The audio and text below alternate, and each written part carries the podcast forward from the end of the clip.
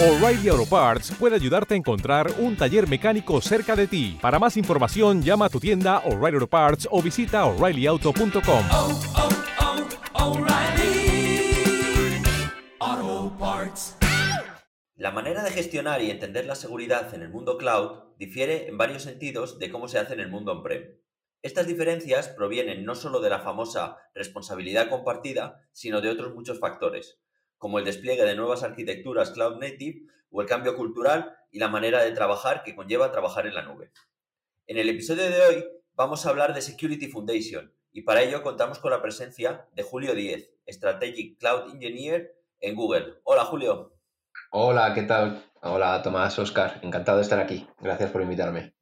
Muy buenas. Y por parte de Goodly estamos, bueno, como siempre, Oscar Ferrer. Hola Oscar. Hola, muy buenas, ¿qué tal? Y, y un servidor, Tomás Calleja. Entonces, esto es cómo conoce a nuestro cloud y vamos a ponernos al lío con el tema de hoy. Estás escuchando Cómo conocía nuestro cloud, un podcast en el que hablaremos sobre Google Cloud y cómo sacarle el máximo partido a los servicios que ofrece, de una manera imparcial y amena. Eh, si os parece, para, para empezar a entrar en materia, para calentar, eh, ¿nos podrías contar un poco, Julio, cuál, es, cuál sería la manera o la, o la propuesta de Google para arrancar una iniciativa corporativa en, centrándonos en la seguridad?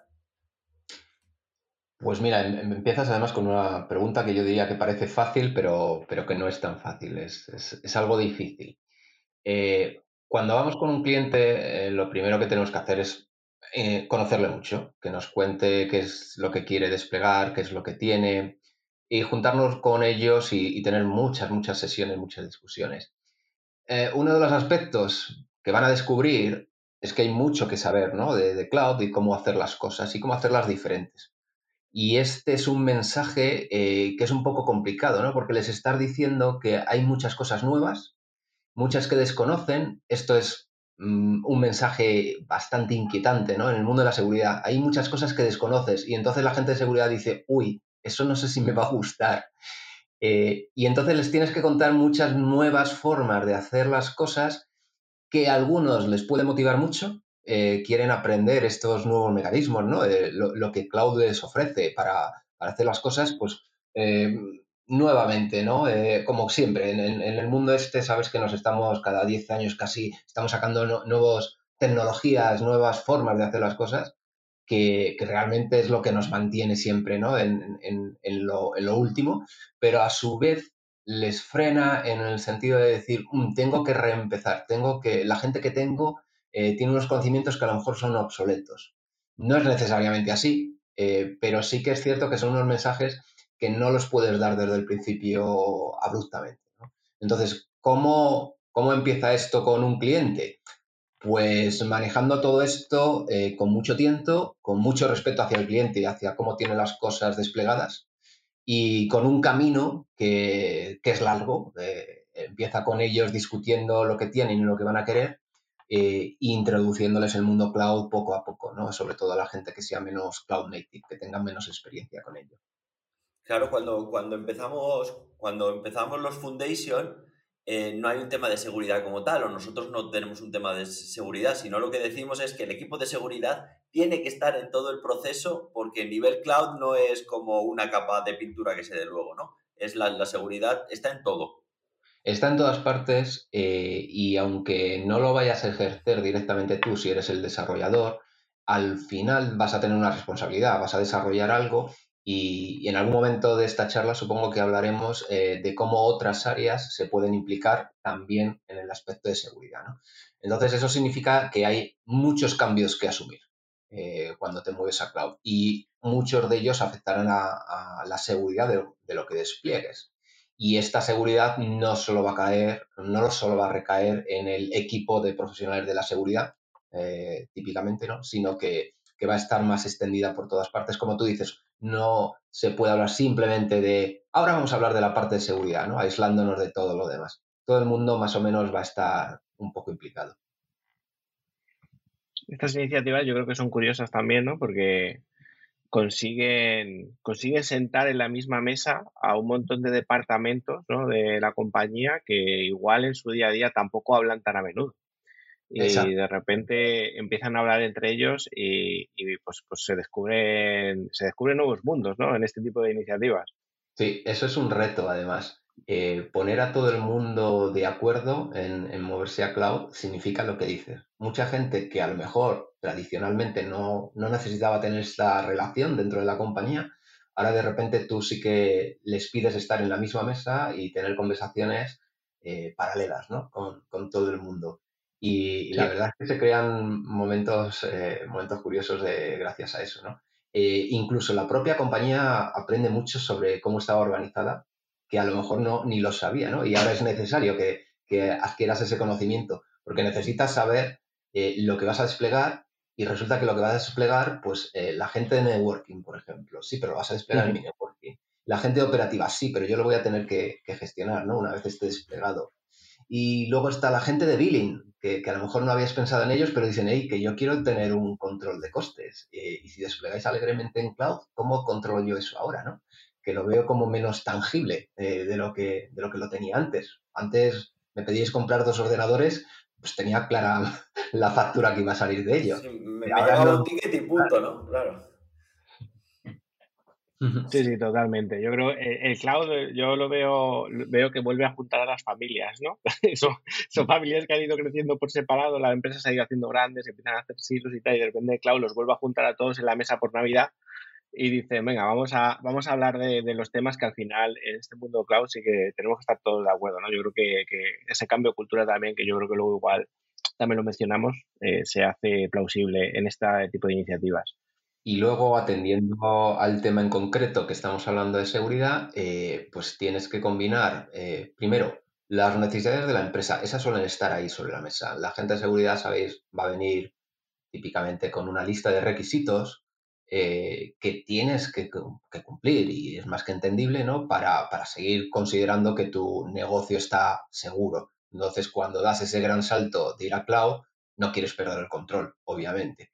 Entonces vas a, vas a venir a la mesa con tus requisitos, eh, pero ahora tienes que hacer el juego de, primero, entender cómo se va a desplegar esto en cloud, porque es un mundo muy diferente a on-prem, y segundo, cómo traslado, sobre todo, esos requisitos de mi mundo actual que conozco bien al mundo cloud que no conozco tan bien. Y este es el ejercicio que más suele costar, porque realmente muchas veces los requisitos mmm, no son tales. Los requisitos ya están un poco eh, desvirtuados, si me dejáis decirlo así, porque como los tenías que aplicar a tu mundo que ya conoces, eh, realmente han tomado forma y han tomado una forma muy específica.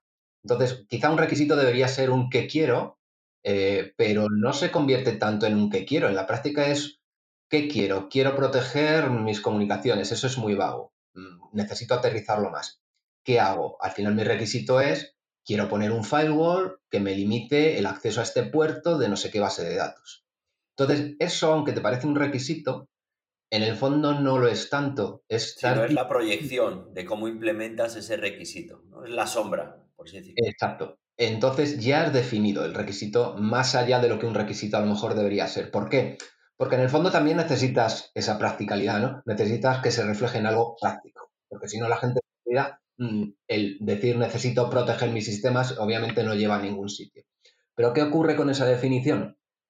Que está basada en una infraestructura que ya conoces específica, que era la de on-prem. ¿Eso va a ser reflejo en cloud? No, no lo va a ser probablemente. Ahí va a haber nuevos componentes en cloud que todavía no has tenido en cuenta, que pueden perfectamente cubrir esos requisitos que tú tienes sobre la mesa, pero obviamente como los requisitos ya tienen una forma muy definida, no vas a ver que encajen. Entonces, repensarlos y adaptarlos es algo que, que no, es, no, es, un ejercicio fácil. Eh, y hay mucha gente que, que, ahí es donde pues, bueno, podemos tener largas sesiones de ver cómo adaptamos lo que yo suelo llamar el espíritu de, de la letra. ¿no? No, no es tanto la letra, no es lo que pone, es el espíritu de lo que eso quería conseguir. Eso es lo que más tienes que cuidar en cómo lo adapto ahora a cloud. Vale, si os parece, vamos a ir cogiendo el Diplodocus y a comérnoslo por pedazos. Entonces, podemos empezar con uno que es el que suele chocar más, que es el, de networking, ¿no? Porque en networking tú en on-prem tienes tu red, tienes tu cortafuegos al que cual es hardware, ¿no? Lo, lo ves, lo configuras, entras y, y tienes tu red y, y todo eso en el cloud cambia. En concepto es lo mismo, pero es de otra manera y es una de las cosas que chocan más. Así que si os parece, vamos a hablar un poco de, los elementos de seguridad a nivel de, de networking. Perfecto, sí. Y de hecho es el que primero suele salir en todas las discusiones. Es uno de los más extendidos, es el que la gente, tanto de networking como de seguridad, conocerá muy bien eh, y entonces quieren trasladarlo obviamente a cloud. Y aquí nos encontramos, por supuesto, las primeras diferencias. Resulta que ya no vamos a tener una red eh, única, nuestro data center, donde todo lo colgábamos, poníamos un montón de firewall switches y todos estos uh, network gears, uh, esta maquinaria ¿no? de networking. Resulta que en cloud muchos de estos elementos ni siquiera existen. Y encima ya no tienes ni una sola VPC a lo mejor. Una VPC es una red virtual. Ahora, ahora puedes crear múltiples. Y además es que es casi gratis crear múltiples. Mm, quiero decir, mm, no te cuesta, ¿no? Si, si tienes distintos proyectos y quieres aislarlos, antes pondrías un router para aislarlos, un firewall. Mm, Y ahora en cloud vamos y te decimos, no, pues crea una VPC para cada uno y ya están aislados por defecto. Y esto, eh, que esto es, esto es la parte fácil, ¿no? Eh, si todo fuera así de fácil, pues claro, eh, la gente, los clientes lo cogerían enseguida y dirían, ah, perfecto. Pero es un ejemplo de cómo cambia tanto el paradigma de las formas en que lo harías on-prem y la forma de hacerlo en cloud. Entonces empiezas a desplegar redes que son virtuales, eh, redes que pueden estar aisladas o que las puedes comunicar. Y luego, especialmente en, en Google Cloud, eh, de esto podemos hablar, paradme cuando, cuando queráis, porque de esto nos podríamos. La implementación de una VPC eh, y del networking y del firewalling en, en Google Cloud es tremendamente diferente a, a la tecnología de networking clásica que, cualquier persona de networking conoce, ¿no? Para empezar, cuando estamos desplegando máquinas, nosotros tenemos que la VPC está realmente virtualizada. ¿Y eso qué significa? Pues que tienes que ser consciente de que cuando desplegas una máquina 1 que va a hablar con la máquina 2, por mucho que los conceptos parecen los mismos y le vas a dar una IP y se van a comunicar entre ellos a base de, de protocolos por todos conocidos, realmente no es así. Esa máquina está virtualizada y cuando envíe cualquier comunicación fuera de su ámbito, esto va a pasar por, por una red por debajo que va a hacer todo tipo de trucos, ¿no? Entonces, mm, no es cierto, no, no son dos, dos máquinas conec- conectadas en una red. Son dos máquinas virtualizadas en un mundo que está virtualizado otra vez por debajo y que se le pueden aplicar miles de controles. Vamos, Y- tú ves uno, pero en verdad estás en Matrix. Estás en Matrix, tal cual. Es Matrix. Todo lo que ocurre fuera de la, de la máquina realmente es un Matrix que, que tú no ves, que intentamos darte las abstracciones de que todo parece lo mismo, pero no lo es. Y esto lo bueno que tiene es que te permite aplicar muchísimos controles que, que en una red clásica no sería posible. Em, para muchos eh, oyentes será clásico el concepto de DMZ, supongo, ¿verdad? Eh, una zona desmi- desmilitarizada en la que aislamos nuestros servicios de otros servicios, de Internet, etc. Eh, ¿Qué ocurre? Que ese, ese setup clásico en networking mm, se podría en principio montar en cloud. Pues se podría montar. Pero si lo analizamos, ¿es necesario? Mm, No, porque una VPC en muchas ocasiones ya te está proporcionando eso, como se suele decir, out of the box. Eh, ¿Por qué? Por lo que decimos, porque hay tanta virtualización por debajo que ya podemos crear que cada máquina viva en su propia DMZ, por ejemplo. ¿no? Y este es un concepto que a muchas empresas pues, eh, les destaca demasiado. Tanto que no entienden a, qué me refiero con ello, ¿no? Como que cada máquina vive en una DMZ. Y es que si lo piensas, mm, cada máquina está protegida, es una, es una virtualización. Entonces, toda nuestra red virtual que hay por debajo es la que va a imponer los controles que tú quieras. Entonces, luego podemos hablar de cómo pues, se pueden implementar esos controles. ¿no? Pero saber que puedes implementar esos controles con tal nivel de granularidad eh, en una capa de control, que, es, eh, que es tu consola de, cloud si quieres, es muy diferente a pensar en desplegar mi router o mi firewall entre dos máquinas. Entonces, claro, si ya en lo básico, que era que entre dos máquinas yo pongo un router o un firewall, ahí ya te empezamos a decir, no, aquí no es igual, eh, dices, pues ya que me estoy moviendo, ¿no? Entonces este networking no es el networking que yo conocía, ¿cómo voy a aplicar la seguridad que yo conocía? Ese es el tipo de, discusiones que, se tienen. Claro, y viene, y viene, perdón por el juego de palabras, no viene la inseguridad del de seguridad que suele traer problemas, ¿no? Porque bueno, pierde, eh, pierde confianza, ¿no? Al moverse. Exacto, mm, pero es un clásico, ¿no? Lo que, lo que desconocemos nos produce más inseguridad. Eh, ¿Es más inseguro? No. ¿Me siento más inseguro? Sí. Entonces, ¿es más inseguro porque me siento más inseguro? Pues probablemente, ¿no? Eh, pero bueno, ese es nuestro trabajo, el, hacer que conozcan la tecnología y una vez la conoces y la entiendes, pues ese componente de inseguridad se va y ya puedes evaluar de forma mucho más objetiva si realmente cumple con tus requisitos o no, que después, bueno, al final a lo mejor hay que implementar una DMZ de alguna forma, ¿no? Eh, como, como ejemplo que estamos hablando. Es decir, mm, la cuestión es desde el conocimiento ya podemos evaluarlo, ¿no? Pero tienes que adquirir ese conocimiento nuevo y librarte de cómo crees que deberían ser las cosas, ¿no? Y atender a cómo se hacen en Sí, luego, claro, por ejemplo, otro punto también que, yo por lo menos me he encontrado, ¿no? Hablando con clientes es el tema de, acceder a servicios, ¿no? De cómo, se, cómo expongo un servicio. Cuando lo, lo normal en arquitectura normal es que todas las comunicaciones de la empresa venga por un único punto y se controle desde un único punto, ¿no? Cuando en el cloud tendemos más a modelos distribuidos, ¿no? Cada uno tenga su, su propio eh, entrada, ¿no? Con su cloud armor, con sus reglas, que es cambiar un poco el paradigma, pero es como dice Julio, no, no implica que sea menos seguro, es distinto y hay que vigilarlo de otra manera. No, y además tienes eh, la ventaja ah, de que estás corriendo en, en, una cloud donde se te ofrecen ya servicios hechos. Entonces, ¿para qué vamos a reinventar ciertos servicios? Si, por, ejemplo, eh, por ejemplo eh, todos sabemos que podemos exponer algo a través de un balanceador de Google, ¿no? Y ese balanceador de Google eh, va a ser pues, la cara visible de tu servicio al mundo exterior. Ese balanceador está gestionado por Google. Entonces, mm, ¿qué seguridad tiene? La que te puede ofrecer la compañía que a su vez está ofreciéndolo para todos sus clientes.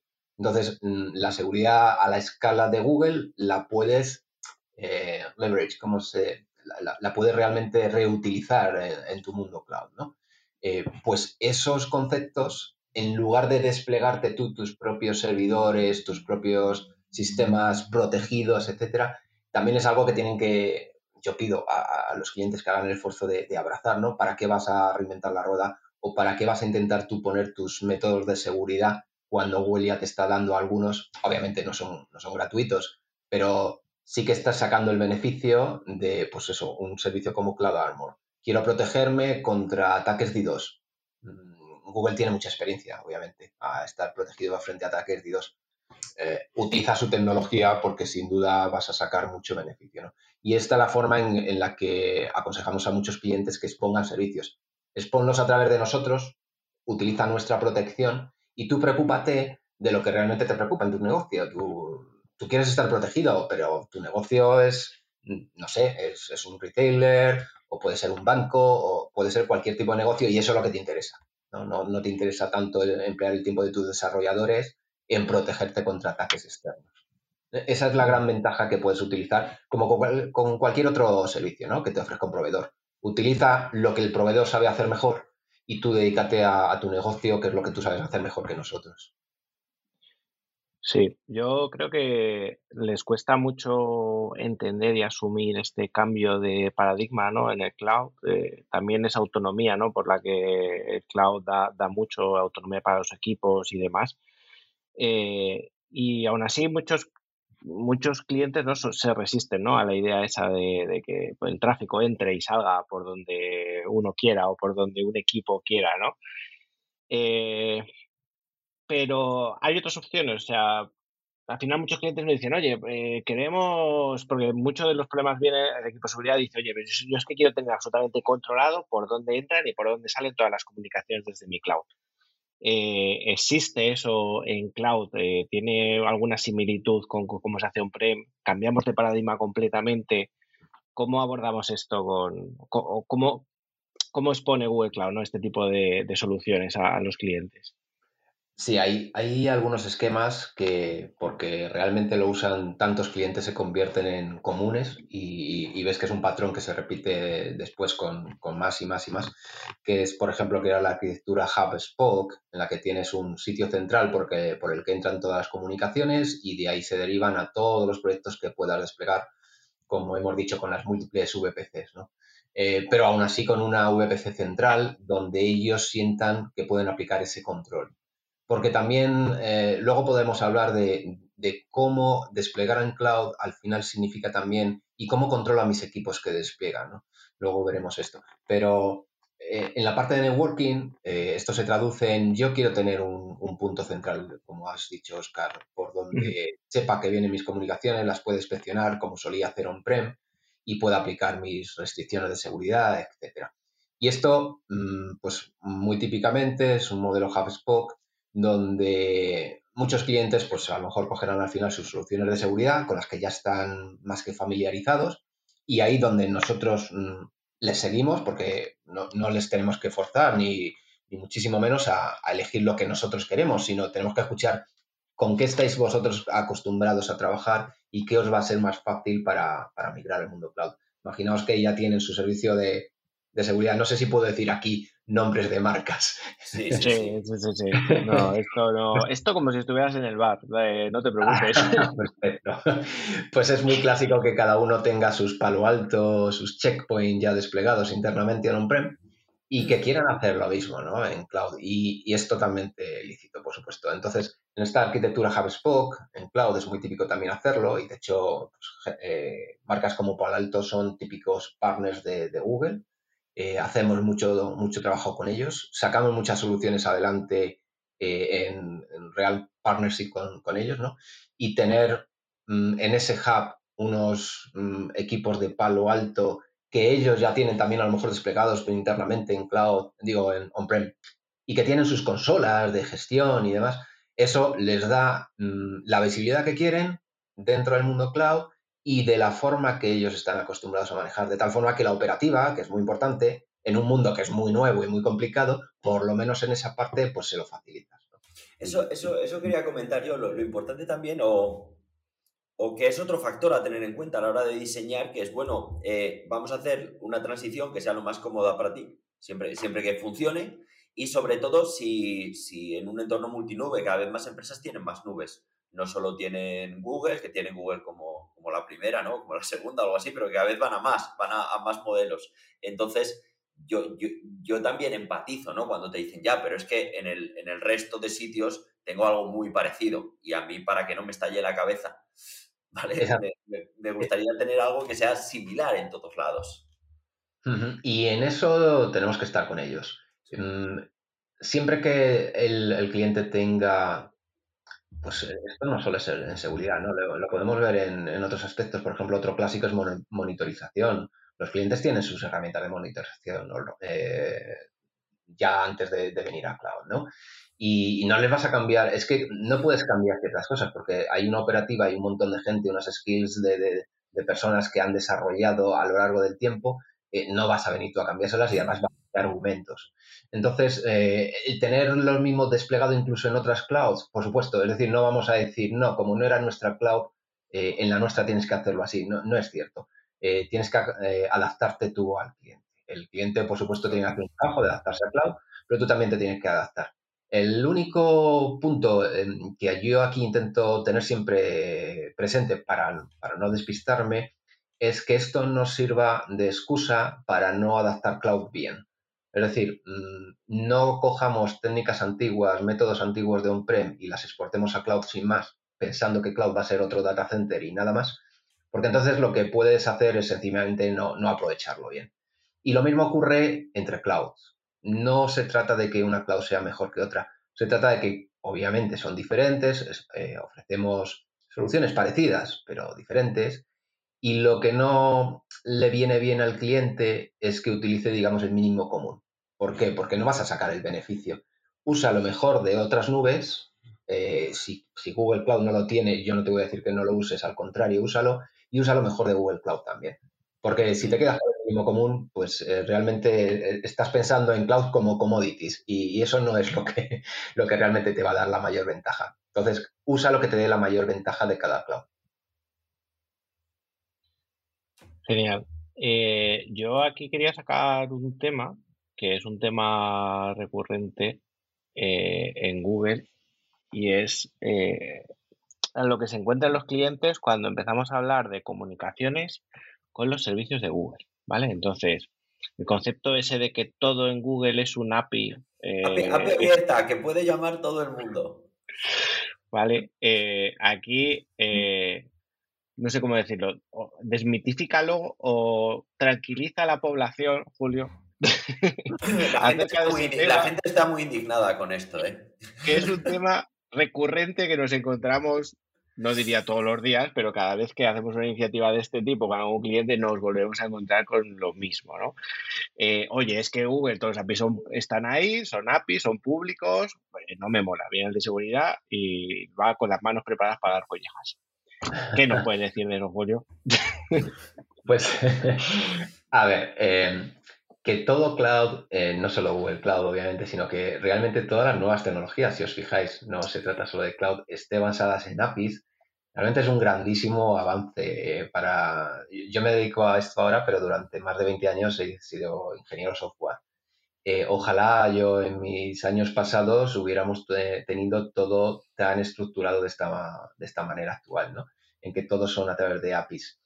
Em, eso da muchísima versatilidad em, y te permite hacer cosas como las que se están haciendo ahora, que es eh, despliego una organización completa en cloud mm, vía código, que podemos hablar también de las ventajas que esto ofrece, que son enormes, ¿no?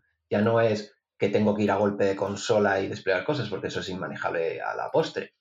Eh, entonces, realmente es una grandísima ventaja el mundo de, de las APIs. Ahora bien, eh, la crítica, eh, os estoy entendiendo que la crítica va, va por aquello de que cualquiera puede llamar las APIs, ¿no? Y si es cualquiera, es cualquiera que no soy yo. Y entonces esto me supone, me supone un peligro y la gente de seguridad mm, como casi un no.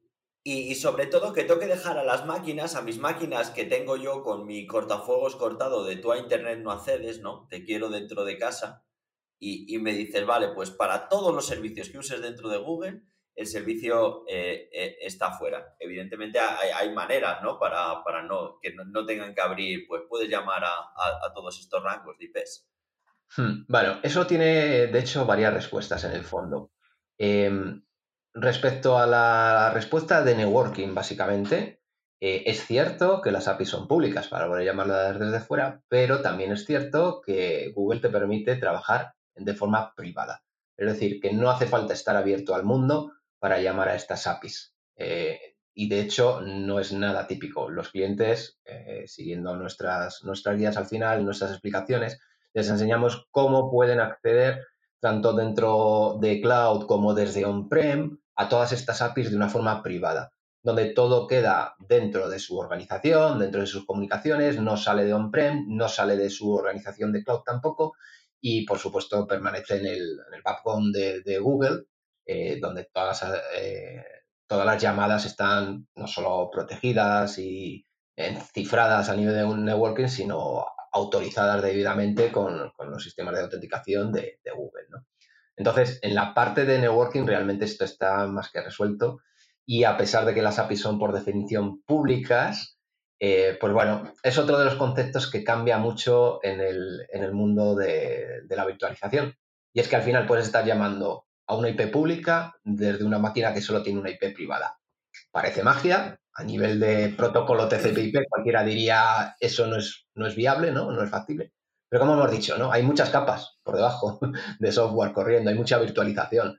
Y esa virtualización permite darnos las ventajas que queramos. Y una de ellas es esa, desplegar una máquina o una máquina que puedas tener tu laptop dentro de tu empresa y ser capaz de llamar a una de las APIs de, por ejemplo, BigQuery o de Cloud Storage, que es una API pública, ser capaz de llamarlo desde una IP privada sin tener que salir para nada al exterior, es, no solo es que sea factible, es que es la forma habitual de trabajar. No, no se puede subrayar el audio, pero bueno, os imagináis que esto que estamos hablando ahora está subrayado. O sea, eh, hay, hay, hay, técnicas ¿no? con lo que activas y que se hace en distintas capas de virtualización que tú puedes llamar desde una máquina, ya sea en on-prem o ya sea en una VPC, y además en una VPC es un clic, para, para, que ese tráfico no salga a Internet, sino sea interceptado y, y vaya por canal interno y tu, y tu máquina no necesite una, una IP externa.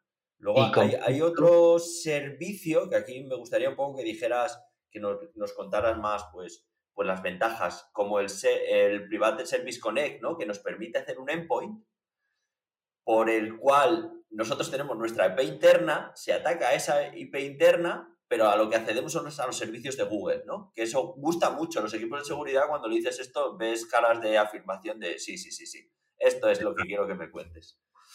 Eh, sí, eso es otra de las cosas que, bueno, que la, que la, magia de estar en, en, una red virtualizada te permite hacer, ¿no?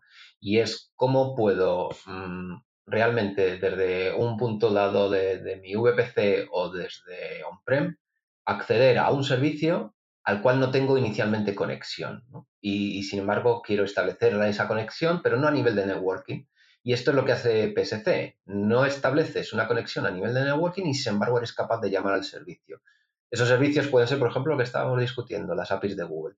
Entonces, eh, eh, PSC, Private Service Connect, permite desde tanto on-prem como cualquier máquina que despliegues en, una de tus VPCs llamar a las APIs de Google cuando tú realmente estás llamando a una, a una IP privada más, una que defines en tu red, y, y eso se traduce en, en, una llamada, por ejemplo, como hemos dicho, a, BigQuery. Mm, como estamos diciendo, esto solo atendiendo a los aspectos de networking. Realmente eh, podríamos hablar de los aspectos de seguridad que esto tiene, y de los componentes de seguridad que le podemos añadir a estas comunicaciones, que los hay y, varios, y que ya te terminan de poner, como digo yo, el lazo, la guinda o lo que quieras a, a toda esta historia. ¿no?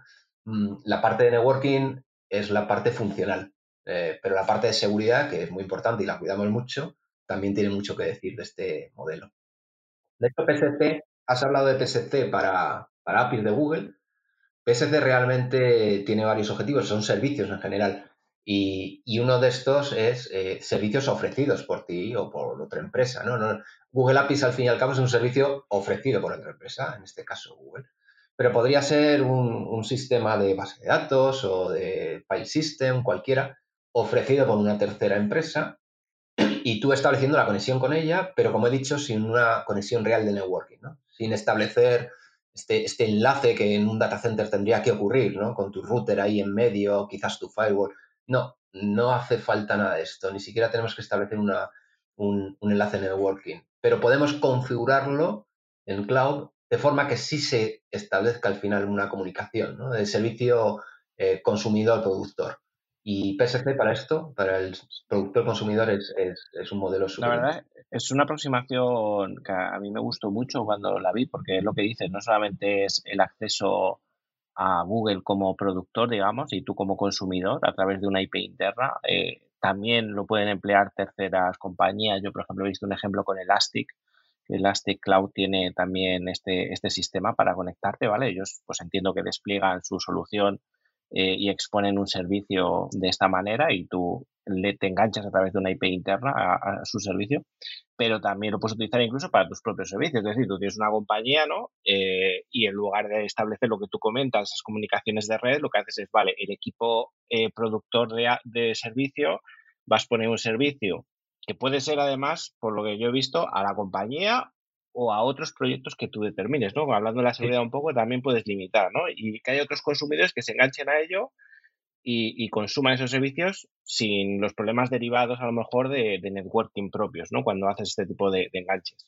Claro, tú imagínate que, que, la empresa quiere exponer un servicio y que tiene múltiples clientes. Tú imagínate que para acceder a ese servicio todos los clientes tuvieran que establecer una comunicación de, networking, de capa 3, de, de TCP/IP, como todos conocemos, eh, a esta uh, red donde viviera el servicio. Bueno, pues fácilmente esto se haría inviable muy rápido, ¿no? Imagínate sencillamente que, primero... Yo, yo me estoy imaginando, Julio, aquí a, a alguna escena del Señor de los Anillos con solapes de IPs, ¿no? Con varios ejércitos chocando las IPs de uno y de otro. Totalmente, eso sería eh, uno de los primeros eh, elementos bloqueantes, ¿no? Sencillamente lo haría inviable. Eh, más elementos bloqueantes, pues que sencillamente, ¿cómo van a querer múltiples empresas conectarse a una red común de forma casi libre, ¿no? a nivel de TCP, TCP todos nos vemos, eso, eso obviamente no lo iba a querer nadie, ¿no? Pues de nuevo, como digo, la magia de la virtualización al rescate y resulta que, es posible configurar algo que, te hace pensar que ese servicio está local en tu propia red, detrás de una IP, y, eres totalmente inconsciente de, realmente que otra VPC se está ejecutando, ¿no? Y, y, que otros clientes pueden estar consumiéndolo, porque esto es múltiples clientes con el mismo direccionamiento, no importa que haya solape, pueden estar consumiendo a la vez el servicio. Claro, cuando decimos múltiples clientes, yo también le veo mucha, mucho, mucho power, ¿no? Mucha fuerza de manera interna, ¿no? Pongamos que tú tienes tu centro productivo muy seguro y hay unas islas que tienes de innovación, ¿no? Donde la seguridad ahí es un poco más laxa, pero que, que siguen viviendo en tu empresa y que tienen que acceder a algunos servicios y ahí siempre suele venir, ¿vale? Entonces necesitan acceder a la red de producción o a servicios internos, ¿no? A la típica VPC que tiene algún candadito que más o algún ojo mirando más. Y, con este mecanismo, pues es, es, fácil, ¿no? De, aumentar la seguridad. Este mecanismo es el que va a permitir que esta conversación se tenga, porque eh, ya te puedo decir que en la conversación anterior enseguida saltaría algún responsable probablemente de seguridad y te diría, tú a mi red de producción no vas a acceder en ninguna de las circunstancias, olvídate.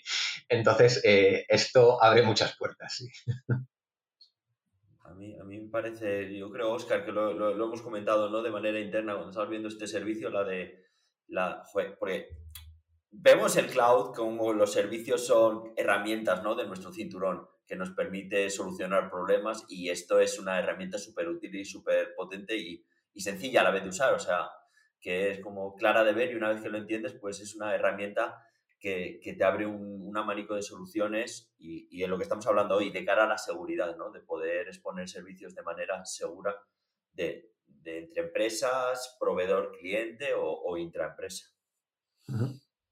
¿Os apetece que cerremos este bloque de networking y posiblemente este episodio del podcast hablando de DNS?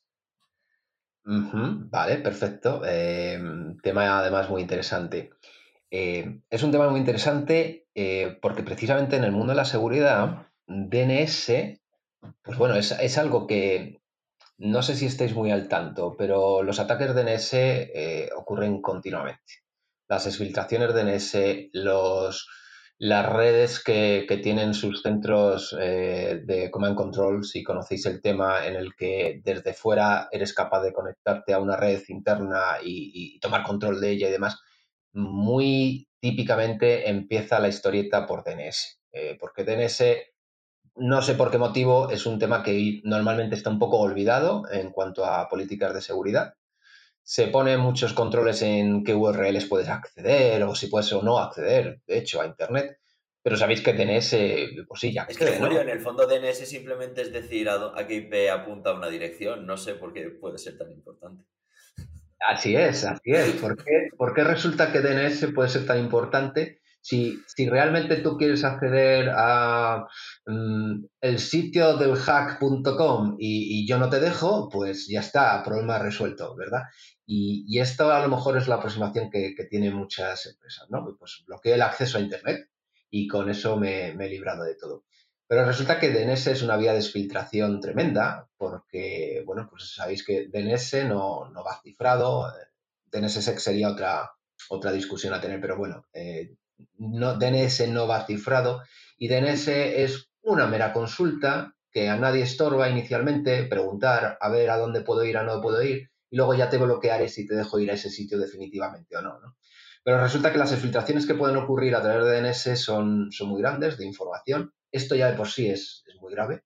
Imaginaos un, un empleado que dentro de una empresa tiene acceso a información y llega el momento en que dice voy a sacarle provecho no muy legal, digamos, y entonces es capaz de exfiltrarla fuera por un mecanismo como este, ¿no? como DNS. Eso tiene un impacto enorme para la empresa. Es decir, imaginaos una cuenta de un banco de unos datos así que se exfiltren de una compañía. El impacto, la multa, eh, la penalización, la imagen en los medios que va a salir de esta noticia, pues son, son todo realmente críticos para las empresas. Y, sin embargo no es un tema que se cuide demasiado. Entonces, mmm, cuidar que esto no ocurra y, y, es en una fase tan sencilla y tan eh, previa como, como es el DNS, es algo que yo hago bastante hincapié a las empresas cuando puedo y confieso que, es un tema normalmente olvidado. ¿no? Y en cloud, pues de nuevo tenemos la magia de cloud para poder atacar este problemilla, pues bueno, eh, de formas bastante interesantes, ¿no? Que, que te podrían librar de, de muchos de los escenarios típicos. En, aparte de, de, las exfiltraciones, eh, no sé si sabéis, se pueden llegar a establecer realmente comunicaciones completas a través de solo peticiones DNS entre sistemas que, que han sido hackeados y sus sistemas externos de control. ¿no? Y esto eh, no solo es que ocurra, es que es una de las vías más utilizadas actualmente y en los últimos años, quiero decir. Y es una de me las parece, vías... Me, me, parece genial, o sea, sería preguntando por direcciones, ¿no? Por hacer un símil a la vida real. Preguntando por direcciones, decirle al que te está dando las direcciones, pasarle otra información, ¿no? Básicamente, o sea, imagínate que estás preguntando una dirección DNS y esa dirección DNS podría ser cualquiera, podría ser google.com, pero claro, puede ser myhackingsite.com, ¿no? Pues imagínate que a ese myhackingsite.com le añade un subdominio. Normalmente el subdominio, tú sabes, bueno, será www. Nadie se preocupa de ello. Pero imagínate que en lugar de www... Es un 2, 3, 4 y 5, ¿no? Que es mi clave del banco. Exacto, he puesto ahí la clave del banco, el, el, el CVV del, de, de, mi tarjeta de crédito, ¿no? Entonces, imagínate que pedacito a pedacito de información lo voy desfiltrando así, como si fuera un, simplemente un subdominio por el que estoy interrogando. Entonces, todo esto pasa muy bien bajo el radar de las empresas, ¿no? De los sistemas de seguridad de las empresas. Y una vez has hecho esa petición, ya está, ya está fuera. O sea, ha escapado a, tu control, ¿no?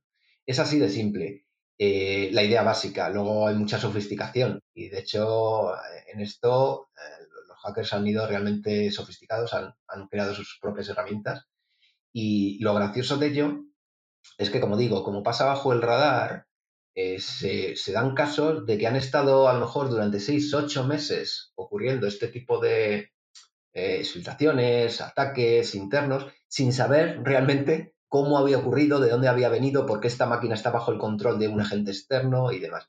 Y han podido pasar meses hasta que se descubre cómo, cómo ocurrió. Entonces, eh, es un tema muy importante, sí, que, que, todas las empresas deberían estar un poco más al día en ello.